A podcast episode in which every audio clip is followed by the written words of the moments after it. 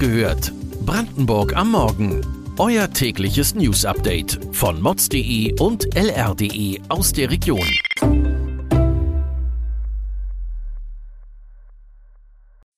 Guten Morgen an diesem 22. September. Zu viele Lieferengpässe gleichzeitig in Brandenburg.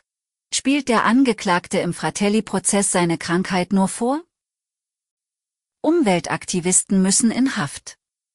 Das und mehr erfahrt ihr heute bei Wach gehört, Brandenburgs Morgen-Podcast von mods.de und lr.de. Nach der Chip- und Halbleiterkrise sorgen die Gaskrise und das politische Weltgeschehen für Engpässe an anderer Stelle. Doch nicht nur die Industrie beschäftigt die Knappheit. Aktuell ist auch manche Hausapotheke kleiner als sonst, da es Lieferengpässe bei vielen Medikamenten gibt. Zudem hat einer der größten deutschen AdBlue-Hersteller im September angekündigt, seine Produktion aufgrund der hohen Gaspreise einzustellen. Besonders LKWs sind auf AdBlue angewiesen, aber auch Traktoren in der Landwirtschaft. Der durchschnittliche AdBlue-Preis für Autos liegt bei etwa 1 Euro und 75 Cent pro Liter. Wer seinen Tank in Polen auffüllen will, muss ebenfalls mit höheren Preisen rechnen. Neben AdBlue sind auch Brennholz, Kohlensäure, Verpackungsmaterialien und Stickstoffdünger für die Felder in Brandenburg knapp. Im EncroChat-Prozess vor dem Landgericht Frankfurt oder gegen Männer aus dem Umfeld des Restaurants Fratelli hat einer der Hauptangeklagten immer wieder über Rückenleiden geklagt. Deshalb musste bei einem Verhandlungstag sogar der Krankenwagen gerufen werden. Jetzt gibt es Zweifel daran, dass der Angeklagte wirklich krank ist. Bei der letzten Verhandlung am 20. September wurden mehrere Arztberichte verlesen, nach denen bei dem Mann nichts Gravierendes festgestellt werden konnte. Außerdem habe sich der Angeklagte im Haftkrankenhaus frei bewegt, scheinbar ganz ohne Schmerzen. Wie das Gericht die Sache bewertet, erfahrt ihr auf mods.de.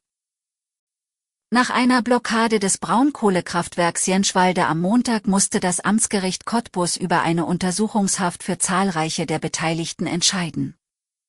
30 Kohlekritiker hatten die Anlagen des Kraftwerks Jenschwalde und die Gleise zu seiner Wehr- und Entsorgung mehr als 10 Stunden blockiert. Bis zum Dienstagabend hatte die Polizei noch insgesamt 18 Personen, die an den Aktionen beteiligt waren, festgehalten.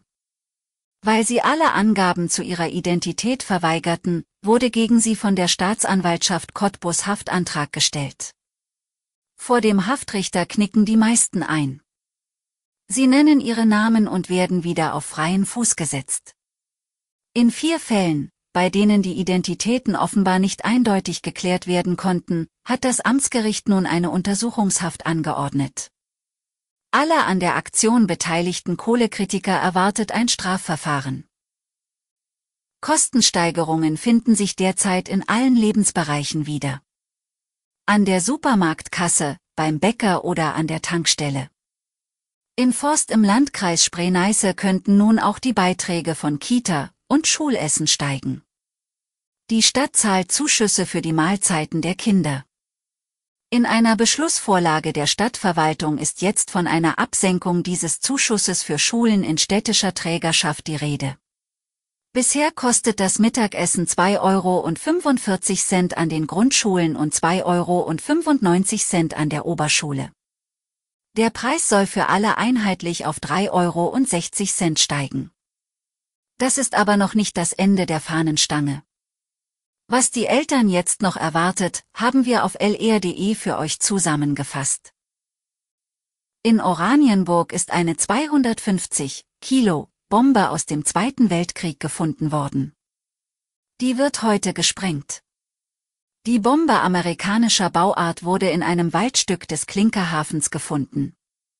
Um Gefahren zu minimieren, ist ein Sperrkreis im Radius von 900 Metern rund um den Fundort eingerichtet worden. Im Sperrkreis liegen die Lenitzschlöse, das dortige Gewerbegebiet und ein Teil der Bernauer Straße. Damit ist die Verbindung von Oranienburg nach Schmachtenhagen gekappt.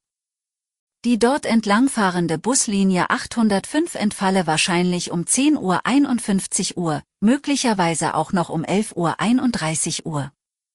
Läuft alles nach Plan, soll der Sperrkreis gegen Mittag wieder aufgehoben werden. Dann wird ein Signal ertönen. Weitere Details und Hintergründe zu den heutigen Nachrichten findet ihr auf mods.de und lr.de. Wir versorgen euch jeden Tag mit frischen Informationen aus der Region. Am Freitag hört ihr die nächste Folge Wach gehört, Brandenburg am Morgen. Wir wünschen euch einen guten Start in den Tag.